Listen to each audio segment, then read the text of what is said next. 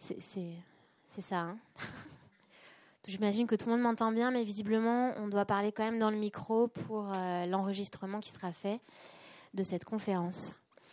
Euh, ben, merci à toutes et tous d'être ici. On est euh, ravis de vous voir aussi nombreuses et nombreux.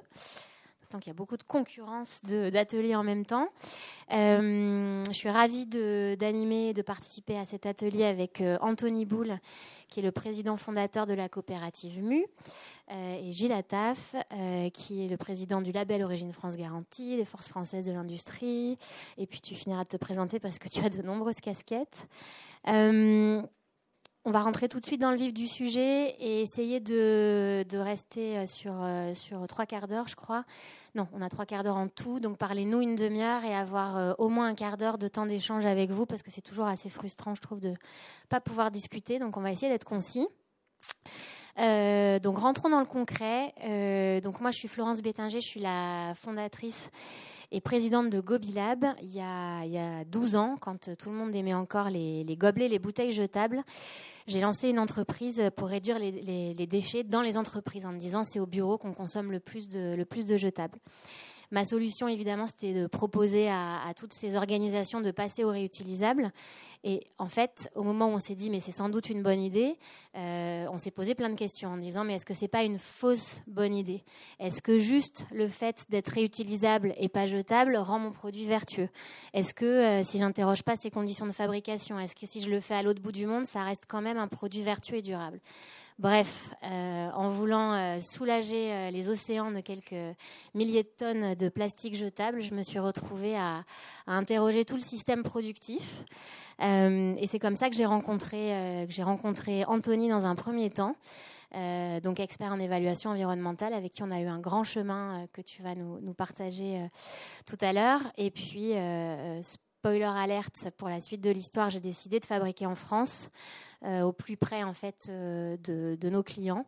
Euh, et j'ai vu ce sujet ces, 12 dernières années en fait monter dans l'opinion publique. J'ai vu celui de, des déchets monter, mais j'ai vu aussi celui de la relocalisation et du Made in France. On n'était pas très nombreux. il y a encore 10-15 ans et on l'est de plus en plus et autant durable à tripler de volume en quelques années. Le salon du Made in France, j'étais complètement épatée l'année dernière aussi. Euh, voilà, donc je vais commencer par toi, Gilles, te passer la parole euh, pour que tu nous racontes un peu euh, la big picture sur, sur ce Made in France et puis en quoi, selon toi, ça fait totalement partie de la réflexion sur le développement durable. Merci.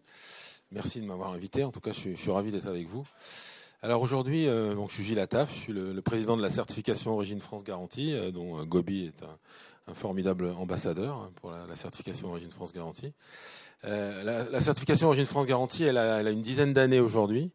C'est une certification qui garantit aux consommateurs que le produit est réellement fabriqué sur le territoire français, puisqu'on fait des audits euh, par des organismes indépendants. En fait, le but pour nous, euh, c'est de garantir aux consommateurs, en toute transparence, qu'ils consomment un produit dont les caractéristiques ont été prises sur le territoire français. Donc, nous, on travaille sur l'origine du produit, pas sur la qualité. Alors de fait, le, fait est qu'aujourd'hui, comme tu le disais tout à l'heure, on, avait toujours l'image que la production française était une production de qualité. C'est pas toujours le cas. Mais nous, on n'est pas sur ce périmètre-là. Nous, ce qu'on veut, c'est garantir au consommateur que quand il achète ce produit, quand il consomme avec sa carte bleue, quand il fait un, acte citoyen, parce que nous, on estime que euh, bah, acheter avec sa carte bleue, c'est un peu comme euh, voter. On vote avec sa carte bleue parce qu'on décide de participer au modèle social français. En tout cas, nous, c'est ce qu'on essaye de, de porter. Nous, ce qu'on voulait, c'est que le consommateur soit effectivement que le produit est fabriqué en France. Pourquoi? Parce qu'il y a, effectivement, vous le savez tous aujourd'hui, beaucoup de, marques qui utilisent l'immatériel, l'image du, Made in France, de, la fabrication française, pour promouvoir ces produits. Et donc, en fait, cette certification qui a été créée, euh, pas par moi, mais par Yves Gégaud, notre fondateur, il y a une dizaine d'années, sur le constat que le fabriqué en France n'était pas assez exigeant et que euh, le code des douanes suffisait, en fait, euh, c'était le code des douanes qui toujours d'ailleurs qui régit le fabriqué en France. C'est-à-dire qu'en fait, il faut qu'une opération substantielle sur le territoire français euh, ait été faite pour qu'on puisse euh, euh, prétendre fabriquer en France. Alors qu'est-ce qu'une opération substantielle? Bon, après, chacun peut effectivement avoir sa, propre opinion sur le sujet. Quoi qu'il arrive, nous, on, estimait que c'était pas, c'était pas assez exigeant, donc on a décidé de monter cette certification avec deux, deux hum, socles qui nous semblent fondamentaux. À savoir le 50% de la valeur ajoutée du produit qui doit être française. Pourquoi 50% On était parti de, du Swiss Made, qui était le plus exigeant label, qui était 45%, donc on a un petit peu levé à 50% et surtout que toutes les caractéristiques essentielles du produit aient été faites sur le territoire français. En gros, toute la fabrication, à partir du moment où on commence un produit, on commence à le fabriquer, il faut que toutes les opérations euh, soient faites sur le territoire français. On ne peut pas faire un aller-retour à l'étranger euh, sur une opération. Donc, euh, ça peut, ça peut, à la fois, ça peut paraître très exigeant. Pour certains, c'est pas c'est pas encore euh, suffisant.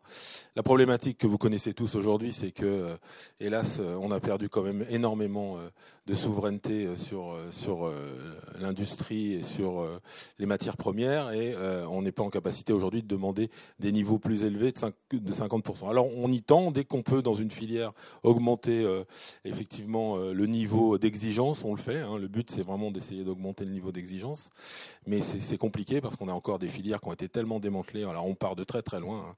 Ah, tu m'as tu m'as invité très gentiment pour parler des relocalisations.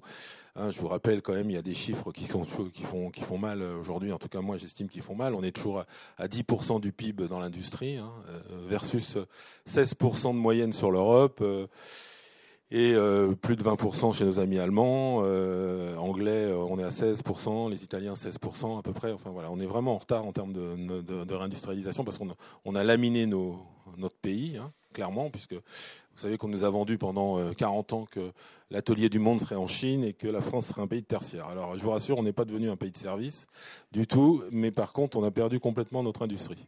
Donc par rapport à ça, aujourd'hui euh, on, part de très très loin. Donc euh, nous, avec Origine France Garantie, on essaye de, promouvoir cette réindustrialisation parce qu'on a une conviction. Et là, je prends la deuxième casquette dont vous voulez que je parle, c'est les Forces françaises de l'industrie, qui est un club d'entrepreneurs, d'activistes de la réindustrialisation. Hein.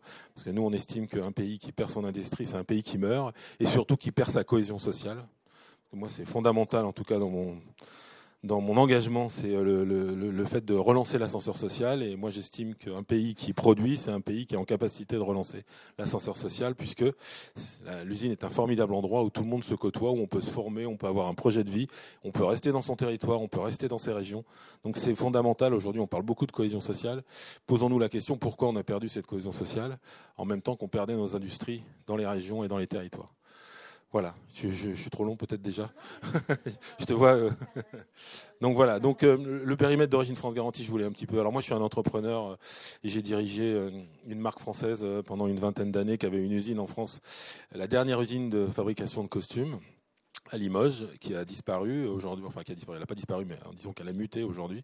Donc moi je suis un traumatisé de la perte des savoir-faire, et euh, c'est pour ça que je, je, je, me bagarre pour que on puisse continuer en France à garder des savoir-faire, parce que les relocalisations, on part de très très loin. Euh, en 2021, on a eu, pour vous donner quelques chiffres, comme tu voulais que j'en donne, euh, on a eu la construction de 120 usines, c'est le solde net, hein, parce qu'en fait il y en a eu 170, on en a perdu 50.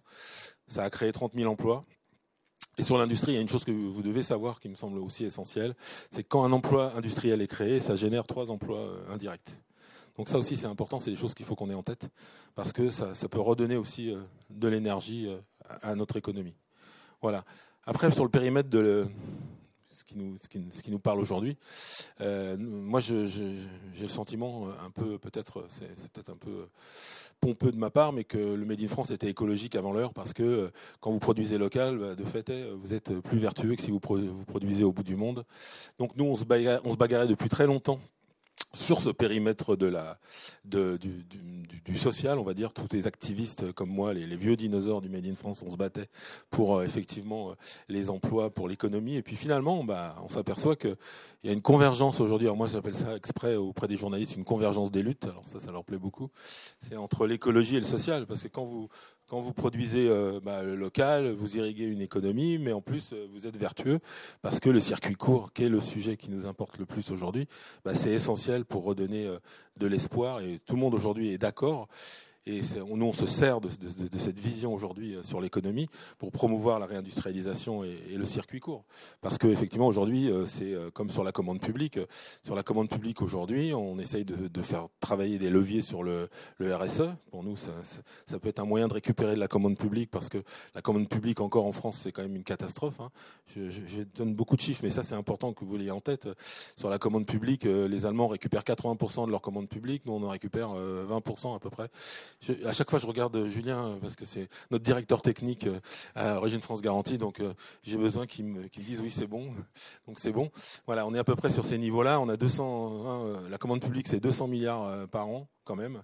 Et je vous rappelle un chiffre aussi qui est fondamental, c'est que la France, aujourd'hui, la balance commerciale de la France est déficitaire de 100 milliards. 100 milliards. Donc ça veut dire qu'on importe des produits, donc on importe de, effectivement, euh, on importe de, enfin l'empreinte carbone de, ces importations sont, est, catastrophique. Donc, si on arrive à réduire aussi notre bah, le déficit de notre balance commerciale, de fait, on est vertueux. C'est pour ça que je dis que tout ça, aujourd'hui, c'est une bataille culturelle, c'est une bataille sociale. On doit tous être derrière ce sujet. De, pour nous, ce qu'on, nous on appelle la réindustrialisation. Et d'ailleurs, je vous encourage à, voilà, je fais de la publicité. Voilà, euh, donc Julien qui est là a dirigé un lab Origine France Garantie et on a sorti une étude qui s'appelle Construire l'usine nation de demain. Et le volet écologique est fondamental dans, cette étude. Et donc je vous encourage à, la lire. On en a quelques exemplaires, je crois que pour ceux qui veulent. Donc voilà, un petit peu le périmètre de, ce que je voulais vous dire euh, aujourd'hui. C'est pas grave.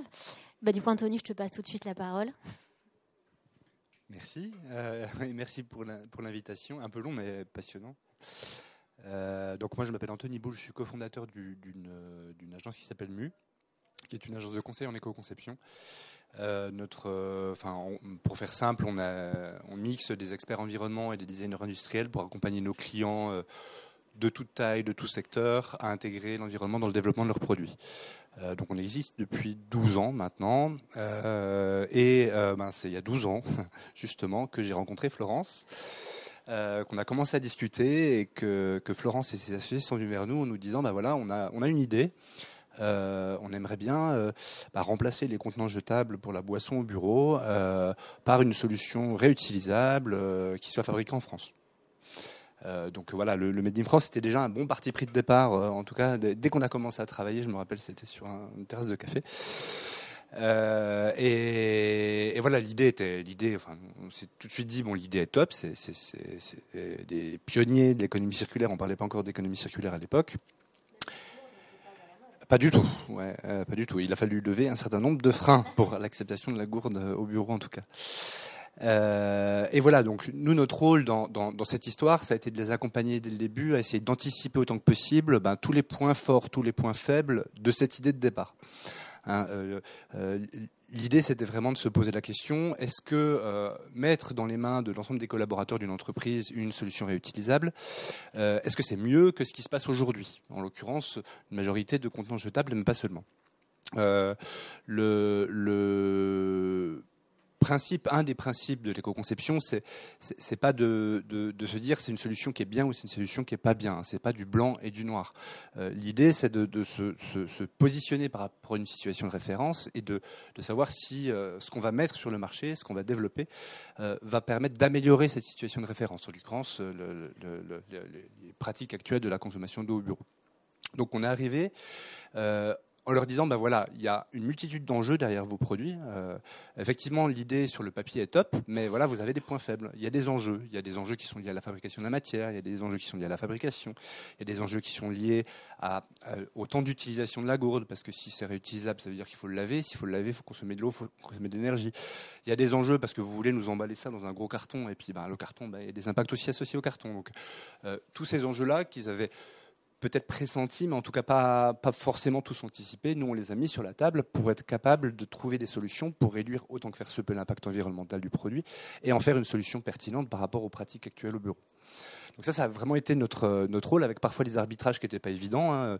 Ah ben voilà, là, on va gagner euh, sur les émissions de gaz à effet de serre, mais on va perdre sur les consommations d'eau.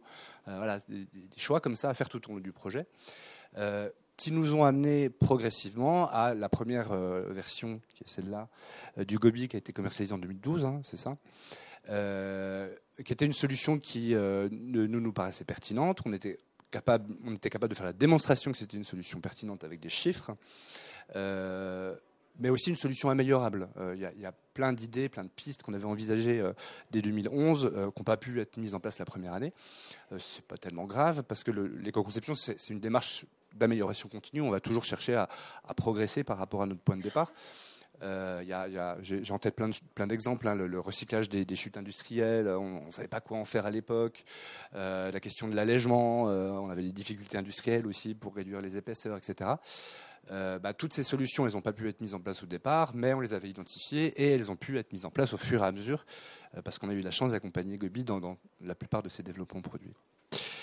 Euh, donc voilà, moi aujourd'hui, mon rôle, euh, c'est d'arriver avec la casquette environnement et, d'essayer d'apporter quelques éclairages sur, sur cette relation qu'il peut y avoir entre euh, relocalisation, fabrication française et environnement, avec voilà, parfois des, choses qui peuvent être aussi contre-intuitives.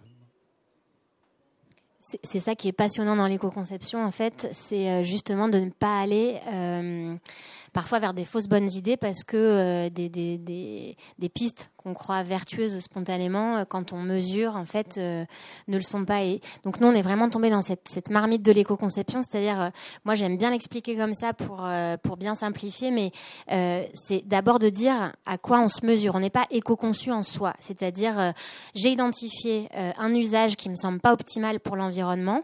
Nous, en l'occurrence, c'était comment on s'hydrate aujourd'hui au bureau. On a mesuré ce que ça a coûté à la planète sur 14 euh, ou 15 indicateurs environnementaux, pas seulement les déchets ni les émissions de gaz à effet de serre, mais la pollution de l'eau, de l'air, l'épuisement des ressources naturelles, etc. Et donc, à partir du moment où on a su ce que les usages tels qu'ils existaient euh, créaient comme problème, on a pu comparer euh, ce que nous, les impacts de fabrication euh, du produit et son cycle de vie allaient générer comme impact et s'assurer qu'on aurait un gain significatif sur une majorité d'indicateurs d'impact. Et notamment, du coup, notre choix, par exemple, de la fabrication française, intuitivement, on se dit euh, ça va être dingue en termes de euh, réduction des émissions de gaz à effet de serre puisque euh, il n'y a pas de camions qui vont arriver depuis le fin fond de l'Asie.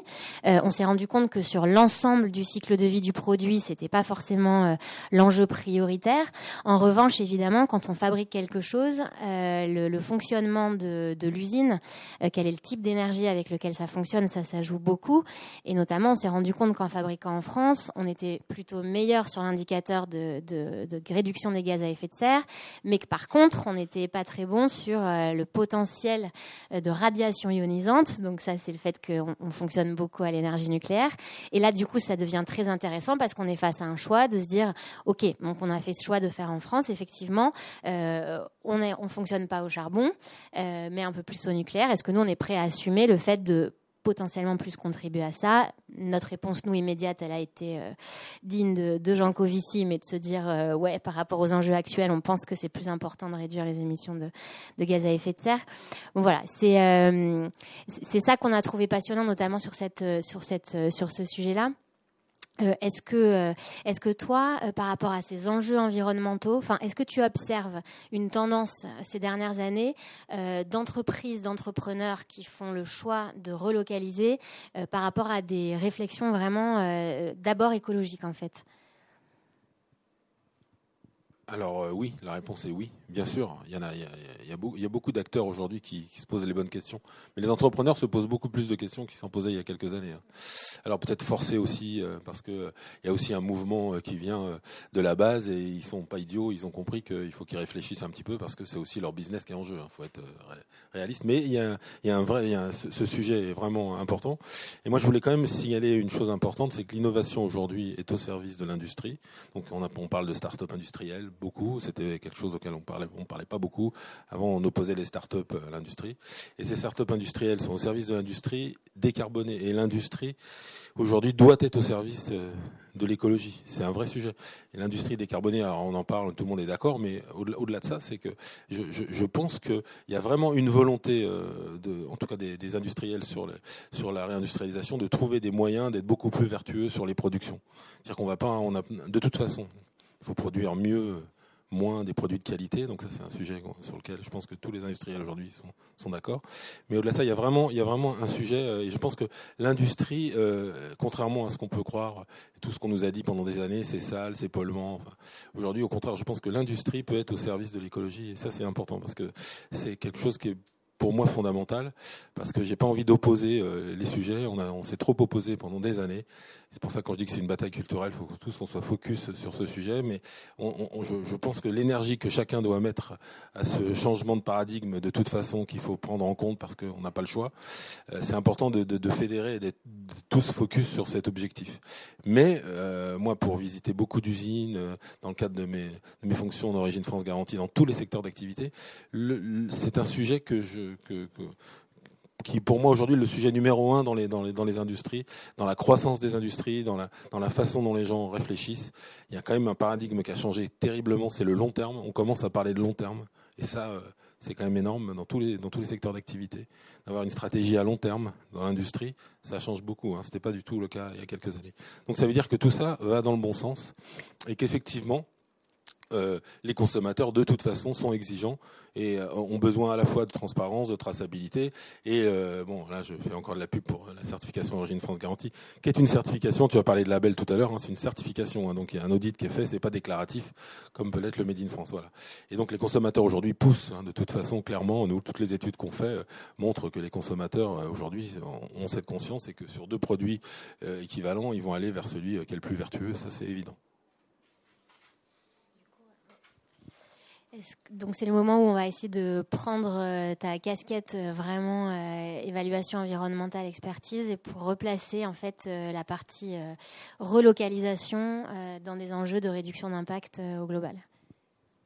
Mais il y a déjà, enfin, à limite, le, principal enseignement, il a déjà été, il a déjà été dit, il est, il est déjà connu, hein, c'est déjà, déjà, été cité par Gilles, mais le, le, enfin, très souvent qu'on pense relocalisation, fabrication française, l'image qui nous vient en tête, c'est ouais, c'est super chouette parce qu'on va éviter tous ces camions qui font trois fois le tour de la planète et qui nous s'approvisionnent de continents très très lointains euh, dans des produits du quotidien, des vêtements, euh, des chaussures, etc.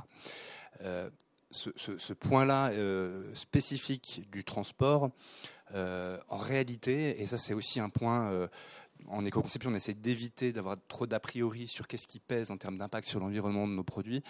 ce point spécifique du transport, pas si significatif que ça. Hein. Euh, ça va dépendre des produits, il n'y a, pas de règle absolue, mais si je prends l'exemple du secteur textile, euh, l'approvisionnement de nos produits, c'est 2% euh, des émissions de gaz à effet de serre sur le cycle de vie des produits textiles. Donc c'est n'est pas très significatif. Hein. Ça ne veut pas dire que c'est pas important. Ça veut dire qu'il y a plein d'autres sujets avant de se poser la question de réduire les impacts associés au transport. Euh, ce que je dis là, c'est vrai dans une certaine mesure. Il suffit que vous fassiez, euh, venir vos produits par avion et en fait, le, bilan environnemental du transport sera catastrophique. Mais, voilà, c'est quand même dans la plupart des catégories de produits, on retrouve cet impact assez marginal du transport. Euh, ce qui ne veut pas dire que ce soit une bonne idée de faire fabriquer à l'autre bout de la planète, parce que qui dit relocalisation dit effectivement recourir à des entreprises déjà qui sont soumises à un cadre juridique contraignant, Hein, euh, ça peut changer pas mal la donne sur des pratiques industrielles. Et aussi, effectivement, qui s'approvisionnent d'une énergie euh, qu'on maîtrise, euh, une électricité avec un mix électrique pour le cas français qui est beaucoup plus faible en termes d'émissions de gaz à effet de serre. Sur l'exemple de, de Gobilab, on a fait l'exercice inverse, de se dire, bon, sur celui-là, là, sur, sur Indoor, qu'est-ce que ça aurait donné si on l'avait fait fabriquer en Asie? Euh, et en l'occurrence, ça aurait été 20% d'émissions de gaz à effet de serre en plus sur le cycle de vie du produit. Donc ça aurait été quand même très significatif comme impact. Euh, mais pas tant parce qu'il aurait fallu l'approvisionner, mais plutôt parce que l'électricité qui aurait été utilisée pour le fabriquer en Asie aurait été plus charbonnée. Donc bien sûr, il y a des sujets de transfert d'impact, parce que donc on est éco-conception, on est aussi multicritère, on va regarder tout un tas d'indicateurs pour s'assurer que qu'on ne gagne pas d'un côté pour perdre de l'autre. Bien sûr, avec le mix électrique euh, français, on a d'autres problèmes euh, liés à, à, la part significative de nucléaire, euh, mais rien n'empêche derrière qu'on ait une relation euh, qu'on est capable de sourcer un fournisseur de proximité, euh, d'aller aussi intégrer dans son critère d'achat qu'on aimerait bien que ce fournisseur ait euh, quelque chose en place sur le sourcing énergétique, sur le sourcing d'une électricité issue de, de renouvelables. Donc ça c'est le premier point qui est probablement plus important que le transport. Après il y a plein d'autres intérêts indirects qui vont être associés à une relocalisation, une fabrication plus locale. Hein. Il y a, bon, ça a été dit, les savoir-faire. je, pense que c'est assez essentiel de se dire cultivons un tissu industriel qui nous permette d'éco-concevoir les produits de demain. Hein, euh, un planton, le savoir-faire qui va le permettre. Euh, il y a aussi euh, un point qui est hyper important, si je reprends l'exemple du textile, le textile c'est 16% d'invendus. Peut-être que le fait de raccourcir, enfin d'avoir des, fournisseurs qui sont plus locaux permettent d'être un petit peu plus fluide dans la gestion de ces stocks et peut-être d'éviter une part significative des invendus, et ça c'est un vrai levier. Il y a probablement aussi quelque chose à voir avec la valorisation de nos déchets. Euh, aujourd'hui, on, produit sur le territoire une matière première secondaire, euh, qui est les déchets qu'on va être en capacité de recycler. Peut-être que c'est intéressant d'avoir des industries qui soient capables de les utiliser plutôt que d'avoir à exporter les déchets qu'on va générer. Euh, il y a peut-être aussi quelque chose à voir avec l'émergence de nouveaux modèles économiques. On parle beaucoup d'économie de la fonctionnalité, passer du produit au service, de la location plutôt que de la vente, de la consignation. Bah, pour mettre en place ces systèmes-là, eh ben, il va falloir avoir un certain nombre de savoir-faire et d'industries qui sont locales, qui sont capables de gérer ces, produits-là, parce que ça, même si c'est du service, il y a des produits derrière.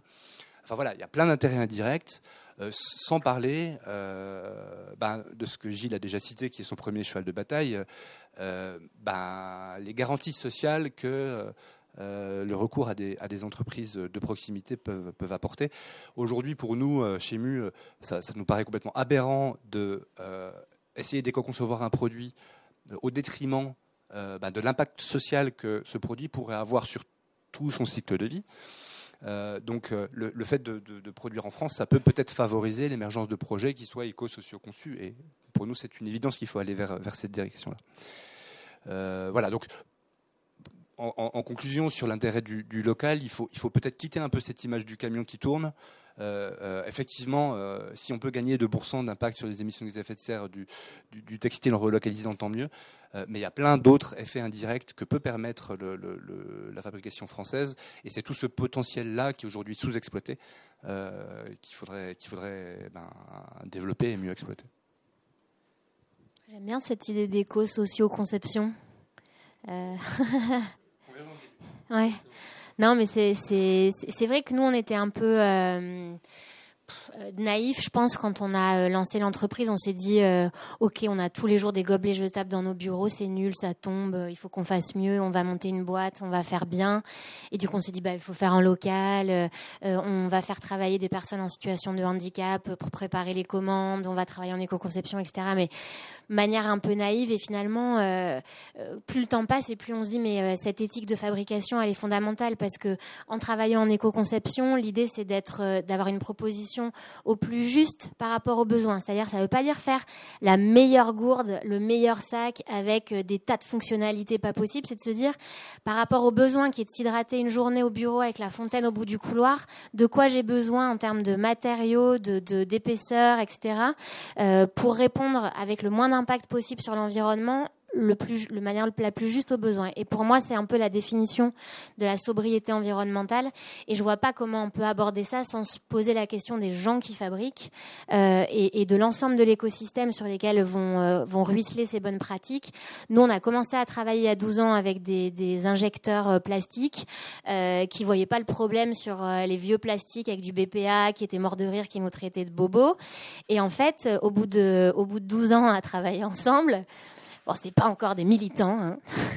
mais ils ont fait vachement de chemin. C'est-à-dire, ils récupèrent euh, tous euh, les déchets euh, post-industrie, pour nous comme pour tout le monde. Ils parlent d'éco-conception à tous leurs prospects. Ils les dirigent vers l'ADEME. Enfin, on leur a fait découvrir tout un monde. Et, et, et, ils font travailler aussi tous leurs clients avec, pareil, des, des, des structures d'insertion. Enfin, il y a aussi un ruissellement qui est chouette et qui fait que tout le monde monte en, monte en, en. Et puis aussi, voilà, nous, on a des, des, une capacité de réaction très rapide parce qu'on fabrique euh, à 40 km de nos clients en Ile-de-France et que donc euh, on peut avoir des stocks au plus juste. Pendant le Covid, eh ben, on a pu euh, continuer à fonctionner parce qu'on allait à l'usine. voilà, c'est aussi tous ces, tous ces effets-là qui, sont intéressants. Je voulais effectivement revenir sur le sujet du, recyclable. Aujourd'hui, dans l'industrie, c'est un, sujet qui est vraiment pris, euh, euh, vraiment, c'est peut-être l'objectif numéro un de tous nos industriels.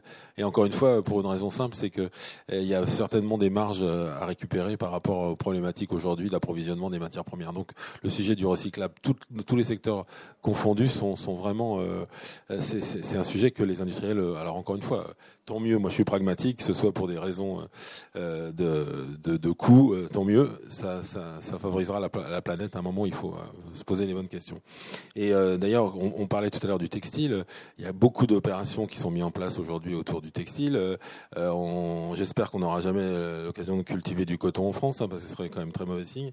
Mais en tout cas, il n'y a pas de coton, donc voilà, il y a des sujets sur le fait de, recycler tous ces produits qui sont euh, en, capacité d'avoir une seconde vie. Hein, mais il y a beaucoup d'acteurs qui travaillent sur le sujet. Hier soir, j'étais avec euh, Thomas Uriez, que vous connaissez certainement tous, de 1083, qui travaille beaucoup sur ce sujet du coton euh, recyclé pour ses jeans. Donc vraiment, il y, a, une volonté de chercher des moyens aujourd'hui de, faire avancer, de, faire avancer cette cause. Donc c'est un sujet que nous, enfin en tout cas dans notre périmètre industriel, on a vraiment en tête, à tel point que dans notre rapport, vous allez dire, je reviens toujours à notre rapport, nous, on demande aux, politiques, et pour ça que j'ai une bataille culturelle, et tout le monde doit, doit être derrière ce sujet. Nous, on dit les, subventions qui peuvent, euh, alors tout ce qui est subventions, euh, demande d'emprunt au niveau de, tout ce qui concerne en fait l'État, ça, on, nous, on demande à ce qu'il y ait aussi des, leviers sur le fait que l'obligation euh, qu'une partie des produits soit recyclable. Donc en fait, euh, il y a beaucoup d'argent aussi aujourd'hui qui sont déversés dans l'industrie pour réindustrialiser. Hein. et c'est une, une, une, bonne chose, on en a besoin. Mais effectivement, nous, on demande des contreparties, euh, et notamment sur le périmètre du recyclable, que les, entreprises qui bénéficient des aides de l'État sur, euh, sur leurs projets industriels soient en capacité de dire, bah, en contrepartie, nous, on s'engage à avoir une partie euh, de notre production qui soit recyclable. Je pense que c'est pas très su, mais par exemple dans la commande publique, il est interdit de favoriser le Made in France parce que c'est contraire aux règles de concurrence européenne. Du coup, ce que tu disais tout à l'heure, que les Allemands arrivent à faire euh, beaucoup plus de commandes publiques euh, issues de leurs entreprises nationales, effectivement, souvent la façon de contourner, c'est de mettre euh, des des éléments sur l'éco-conception ou etc. Mais mais on n'a pas le droit, en tout cas, de privilégier le circuit court sur la commande publique, ce qui est assez rageant, quoi. Et je vois. Est-ce que tu veux dire quelques mots? On est super en timing. Il nous restera, si tu tiens, en deux minutes un quart d'heure de questions-réponses. Euh, euh, alors, tu me laisses la conclusion là? Ok. Euh, non, mais moi, moi, ce qui me paraît essentiel, enfin, en tout cas, ma perception, moi, de, de, la fabrication française et de la relocalisation de manière plus générale, c'est que c'est un super potentiel. Et toutes les, toutes les, tout ce que ça peut permettre, ça a été cité par Gilles, par Florence, par moi. une fabrication peut-être un peu plus réfléchi, un peu plus sobre, euh, avec un, impact en fabrication plus léger, plus maîtrisé, euh, une meilleure gestion des stocks, l'implantation des savoir-faire, les garanties sociales. Enfin, tout ça, c'est plein d'avantages potentiels que peut permettre une relocalisation et une fabrication française. Mais il ne faudrait pas croire, et Gilles l'a dit tout au début de son intervention, il ne faudrait pas croire que parce qu'on fabrique en France, euh, on a des produits éco-conçus. Ça, c'est pas vrai du tout. Hein. On peut euh, fabriquer de très très mauvais produits sur le territoire français, il n'y a pas de problème. Euh, donc le, sujet, c'est que, en tout cas, c'est pas parce qu'on fabrique en France que les produits ont moins d'impact. pour que les produits aient moins, d'impact, il y a une démarche qui s'appelle l'éco-conception et qui peut, en combinaison avec un, a priori comme ça, enfin une envie, une, velléité de fabriquer en local, apporter tous les garde-fous nécessaires pour que la fabrication locale rime avec une réduction d'impact. Et ces garde-fous, c'est des principes fondamentaux de la démarche d'éco-conception. On va regarder le cycle de vie dans son ensemble. Euh, on va avoir cette approche multicritère qui a été très bien illustrée par Florence parce qu'on s'est arraché les cheveux sur cette question des radiations ionisantes pendant quelques années. Euh, il y a, la, prise en compte du service rendu, ça a été aussi bien illustré par Florence et par Gilles quand, tu parlais de, produits de qualité, moins de produits mais des produits de qualité, ça c'est le service rendu qui est quelque chose d'essentiel dans l'éco-conception. Un produit, un, pull éco-conçu, euh, qui serait éco-conçu, mais euh, ouais, bon, il est un peu moche, il est mal coupé, puis il, gratte le cou. Ça, c'est pas de l'éco-conception. Hein. Euh, et puis, et puis aussi cette, cette, vision un peu systémique du problème. On va pas seulement regarder le produit, on va regarder tout ce qu'il y a autour pour avoir la vision la plus large possible, pour être capable d'identifier des enjeux qui sont peut-être indirects, mais sur lesquels on peut avoir on peut avoir la main malgré tout. Donc pour moi, voilà, ce qui me paraît essentiel et ce que je dis à toutes les entreprises, et il y en a beaucoup qui viennent nous voir des entrepreneurs comme Gobi il y a 12 ans, euh, un peu moins pionniers pour le coup, mais qui viennent nous voir en nous disant voilà, on veut, on veut, euh, on veut faire un produit qui sera made in France euh, parce qu'on pense qu'on on, veut que ça ait un impact sur l'environnement. On leur dit toujours attention, oui. Alors c'est une très bonne idée de faire de la fabrication française. Nous, ça va nous permettre d'accéder à plein de leviers qu'on n'aurait pas autrement. par contre, attention, ça ne suffit pas. Hein. Il y a un certain nombre de précautions à prendre pour, pour s'assurer que le, le produit réponde aux enjeux environnementaux euh, qu'on connaît tous. 11h01. Vous êtes au top. Est-ce qu'il faut faire circuler le micro du coup? D'accord. Est-ce qu'il y a des questions? Ah, super.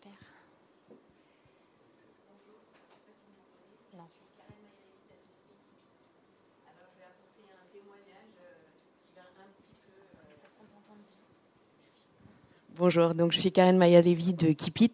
Donc mon témoignage va un peu assombrir euh, le sujet puisque Kipit c'est une entreprise française dont l'objectif est de concevoir et de vendre de l'électroménager durable, réparable et de le fabriquer en France.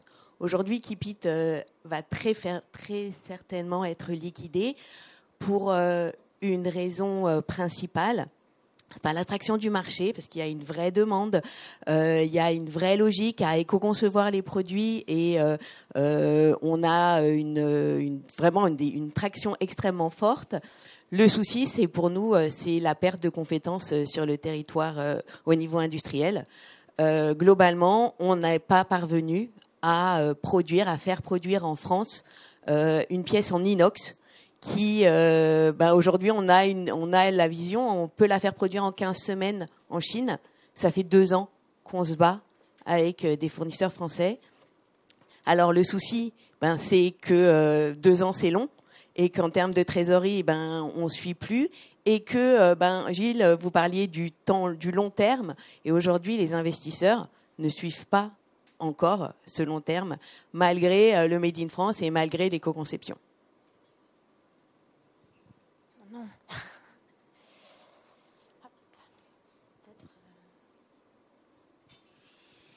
Alors, euh, c'est un vrai sujet. Euh, globalement, nous, on travaille beaucoup sur le problème de l'attractivité dans l'industrie.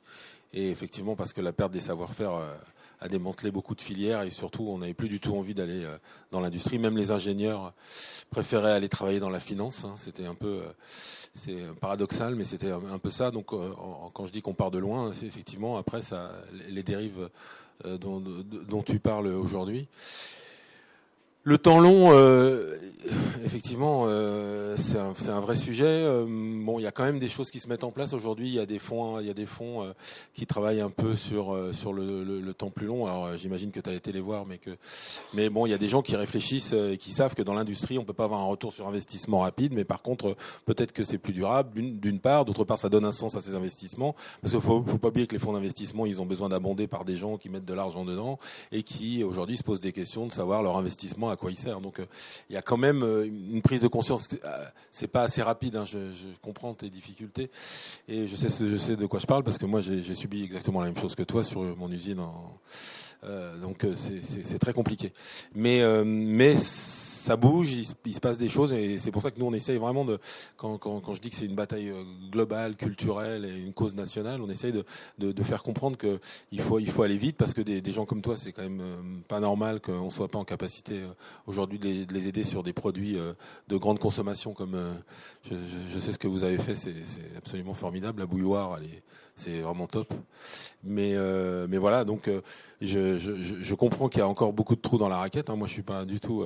et d'ailleurs, c'est ce que nous on n'arrête pas de dire au gouvernement. Hein. On essaye de, de, faire bouger les lignes, d'être de faire du lobbying, d'être et aussi force de proposition. Mais c'est sûr de trouver des, dans des filières des gens en capacité de produire, bah, c'est un vrai sujet parce qu'on a été laminé, encore une fois, hein, je ne vais pas répéter ce que je dis, mais pendant 40 ans, euh, on nous a dit qu'il n'y aurait plus d'industrie en France. C'est exactement comme le problème de la commande publique. Aujourd'hui, les acheteurs, euh, les acheteurs français ne euh, sont pas formés à monter des appels d'offres pour que nos entreprises françaises récupèrent ces appels d'offres. Et les Allemands ont, eu cette culture de monter des appels d'offres pour que ça puisse être. Donc voilà, je comprends, je, suis très triste pour vous parce que en plus c'est Je pensais vraiment que ça fonctionnerait. Mais voilà, en tout cas, nous, on a, on a vraiment cette volonté de travailler sur cette problématique de l'attractivité d'une manière globale dans l'industrie et de, de montrer que l'industrie aujourd'hui, ça peut être vertueux. Ça c'est pas aussi, ça c'est un, un, vrai sujet que travailler sur l'éco-conception, c'est quand même super valorisant. Enfin, moi, je, je dis toujours quand j'interviens dans des écoles d'ingénieurs, je leur dis c'est quand même plus valorisant de travailler sur l'éco-conception d'un produit que sur un algorithme pour gagner 2% en bourse, quoi. Il y a un moment où il faut se demander euh, pourquoi on est là et ce qu'on fait, quoi. Donc euh, voilà, euh, c'est tout ce que je peux te dire là. Mais bon, j'ai pas de fonds d'investissement, sinon je, t'assure que je, je serais intervenu. Et je comprends sur l'inox, hein, parce que nous, on a beaucoup bataillé. On sait que la, la, gourde qu'on trouve le plus, c'est la gourde double paroi isotherme en inox made in China, avec un bilan environnemental de fabrication assez lourd. On est en train de travailler sur les projections, mais voilà, qui est euh, très difficile à faire en France, ou en tout cas euh, sur les projections de prix euh, qu'on a faites, on est à x4 par rapport à ce qui arrive d'Asie. Et quand je vois les prix d'achat des, des, gourdes justement double paroi isotherme qui arrivent de Chine, ça reflète pas le prix des matières premières. Je ne sais pas comment on peut faire rentrer des salaires dans ce prix. Donc voilà, je, comprends aussi, c'est très difficile de faire des, belles choses en inox en France. Il y avait des, une main qui s'était. pas Ça va pas très, ça va pas te rassurer, mais la semaine dernière, j'étais à l'UIMM, qui est donc le, syndicat de la métallurgie, euh, qui est un énorme syndicat, 42 000 entreprises avec des grosses sociétés, et ils ont exactement les mêmes problématiques. Hein. Donc, euh, encore une fois, ça va pas te rassurer, mais c'est pas lié euh, à la grosseur du. C'est un, un, sujet beaucoup plus global. Voilà.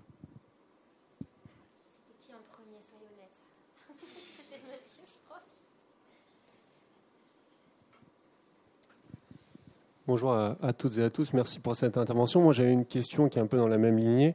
Euh, selon vous, quels sont les freins principaux à une relocalisation massive euh, pour être plus, euh, pour être provocateur volontairement? Est-ce que quand on continuera de vendre des, des t-shirts à 10 euros, on y arrivera?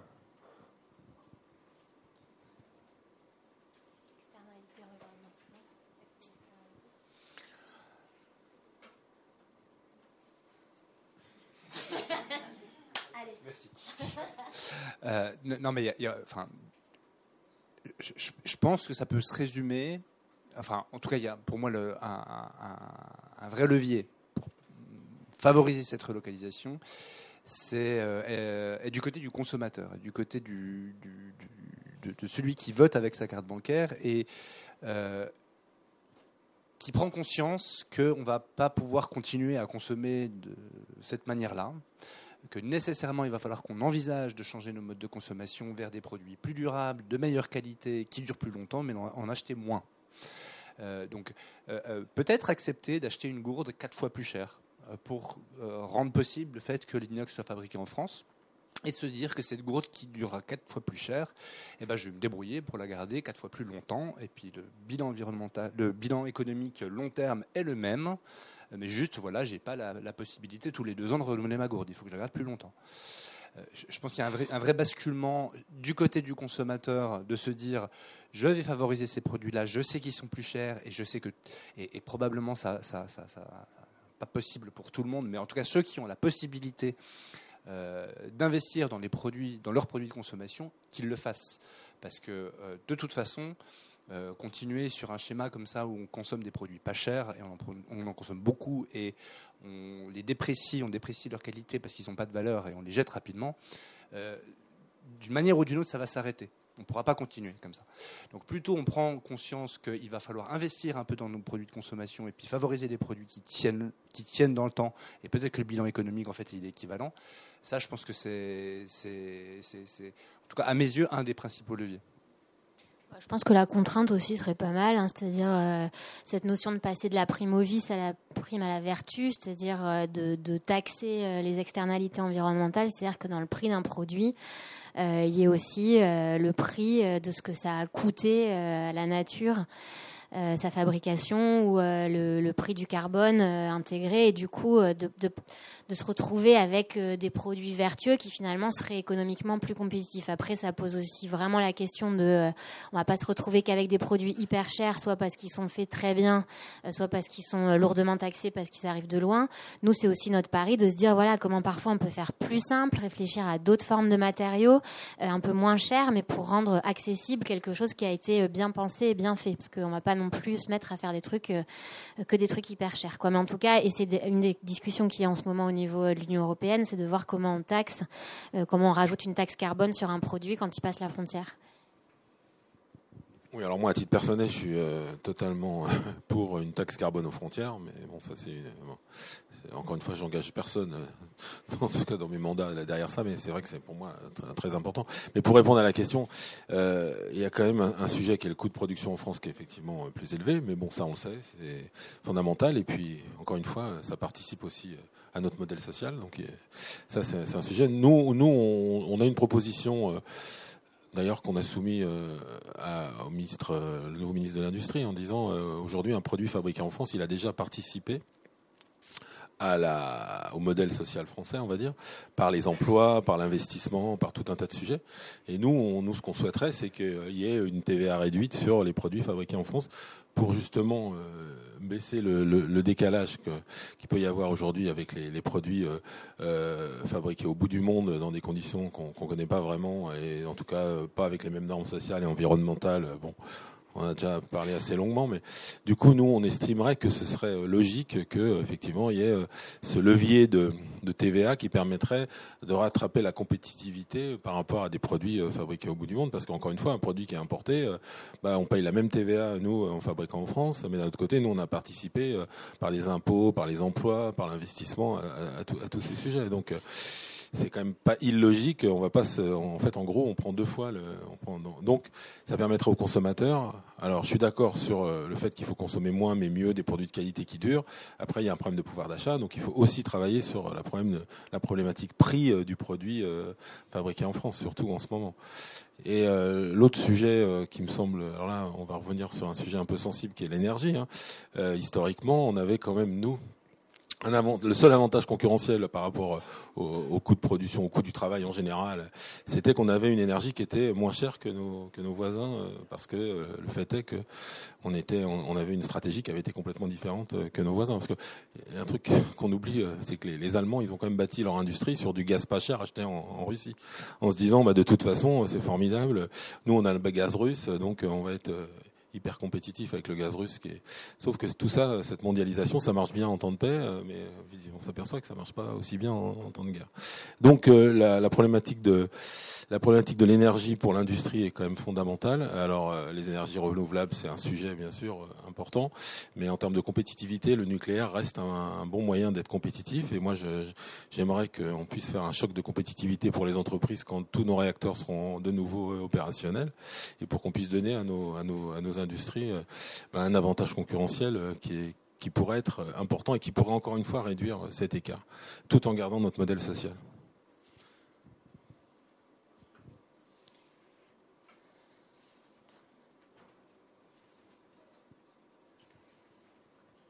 Bonjour à tous et merci pour cette présentation. Moi, j'avais une petite question concernant le label Origine France Garantie.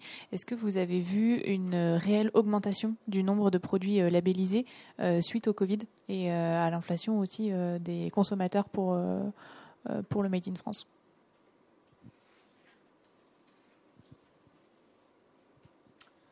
C'est une très bonne question. On nous la pose souvent. Effectivement, ça a été un formidable accélérateur pour nous. Euh, on estime à peu près la demande à 20% de plus de, marques qui veulent se faire certifier Origine France Garantie. Mais surtout, il y a des marques qui se transforment pour pouvoir rentrer dans le socle de la certification. Et ça, c'est intéressant parce que du coup, euh, il y, a, des marques qui fabriquaient en France une partie, euh, qui faisaient la, de la production, mais pas totalement, euh, euh, qui pouvaient pas rentrer dans, dans, dans, dans, en tout cas le cahier des charges. Et donc euh, il y, a, y, a, vraiment euh, une volonté. Euh, la certification aujourd'hui, aujourd'hui Origine France Garantie, elle est reconnue par 85% des consommateurs. Donc c'est plutôt, je te donne une bonne nouvelle. On a fait un sondage Ifop. Donc voilà, ils connaissent, les, les, consommateurs connaissent pas le socle, mais en tout cas ils savent que elle a une, voilà, elle a une légitimité. Donc effectivement, bah nous, ça nous a, ça nous a vraiment mis euh, sur, sur euh, ça nous a donné vraiment de, de l'impulsion, ça a donné de la force à la certification. Euh, mais nous, on était sur ce périmètre déjà bien avant la guerre, comme maintenant on dit qu'on est en guerre. Donc euh, voilà, donc nous, ça fait longtemps qu'on travaille sur sur ce sujet-là, mais effectivement, euh, ouais, ça ça a été un accélérateur. Il y a une énorme prise de conscience sur le fait qu'un pays qui perd son indépendance, hein, c'est un pays qui meurt. On a vu que ce que la crise du Covid nous a coûté, euh, sur, on parlait de long terme tout à l'heure, c'est toujours le même sujet, hein, sur la, vision à long terme, et c'est ce que je dis régulièrement au gouvernement. Nous, ce qu'on veut, c'est avoir une vision à long terme sur... Euh, voilà, quand on, produit de la commande publique à l'étranger, ben on détruit des emplois en France, ça coûte de l'argent, ça coûte moins cher à l'achat, mais sur le long terme, ça coûte très cher. Enfin, c'est pour ça que c'est voilà. Et je crois qu'il est l'heure de clore cette conférence. Merci pour toutes les questions, la participation.